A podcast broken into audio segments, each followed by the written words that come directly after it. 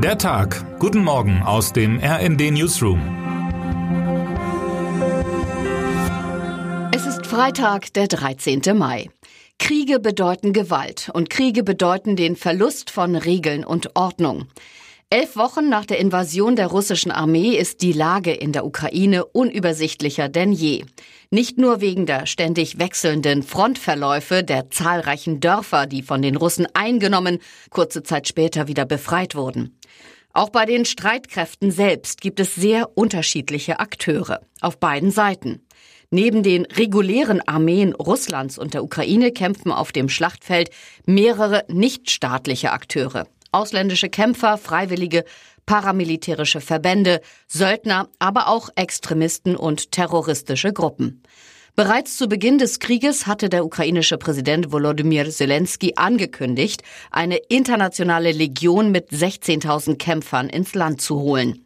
Zuvor hatten viele Ausländer angekündigt, sich den ukrainischen Streitkräften anzuschließen. RD-Chefreporter Thorsten Fuchs hat Kontakt zu sogenannten freien Kämpfern auf ukrainischer Seite aufgenommen und zeichnet in seinem Report ihren Einsatz im Osten der Ukraine nach. Der ukrainischstämmige Igor aus Bad Oldesloe ist etwa vor sechs Wochen aufgebrochen in den Krieg und kämpft seitdem mit einer Kalaschnikow an der Seite der Ukrainer. Er erzählt, dass er bereits mehrfach unter Beschuss geriet, mehrere Dörfer von Russen befreit habe und gibt sich entschlossen. Mehr Front, das ist seine Antwort auf die Frage, was er sich für die nächsten Tage wünscht. Allerdings sehen das längst nicht alle internationalen Kämpfer so, die sich zu Tausenden in der Ukraine gemeldet haben.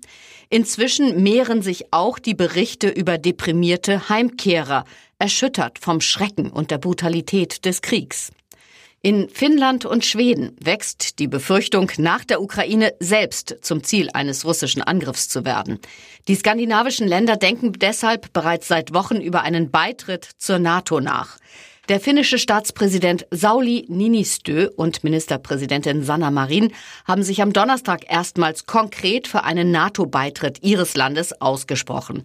Es gilt als sicher, dass darauf ein offizielles Beitrittsgesuch folgen wird, vermutlich schon in den nächsten Tagen. Russlands Präsident Wladimir Putin hat in einer ersten Reaktion erklärt, die Ausweitung der NATO mache Europa nicht stabiler und sicherer und droht mit Konsequenzen. RND Brüssel-Korrespondent Damir Fraß spricht sich in seinem Kommentar für einen Beitritt aus. Der Beitritt von Schweden und Finnland werde die NATO stärken und gleichzeitig die Länder vor einem Zugriff schützen. Im Ergebnis dürfte das bedeuten, dass das Abschreckungspotenzial gegenüber Russland steigt und das wiederum senkt die Wahrscheinlichkeit, dass es zu einem Übergreifen des Krieges auf NATO-Gebiet kommt.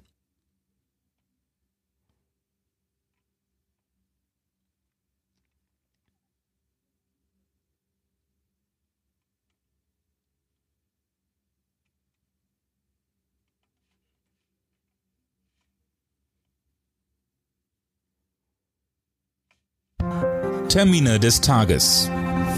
Berlin. In einer Sondersitzung des Verteidigungsausschusses berichtet Bundeskanzler Olaf Scholz um 8 Uhr persönlich über Waffenlieferungen an die Ukraine. Düsseldorf-Köln. Vor der Landtagswahl in Nordrhein-Westfalen am Sonntag treten die Spitzenkandidaten von CDU, SPD und Grünen am Freitag bei ihren Abschlussveranstaltungen auf, um ein letztes Mal um Stimmen zu werben.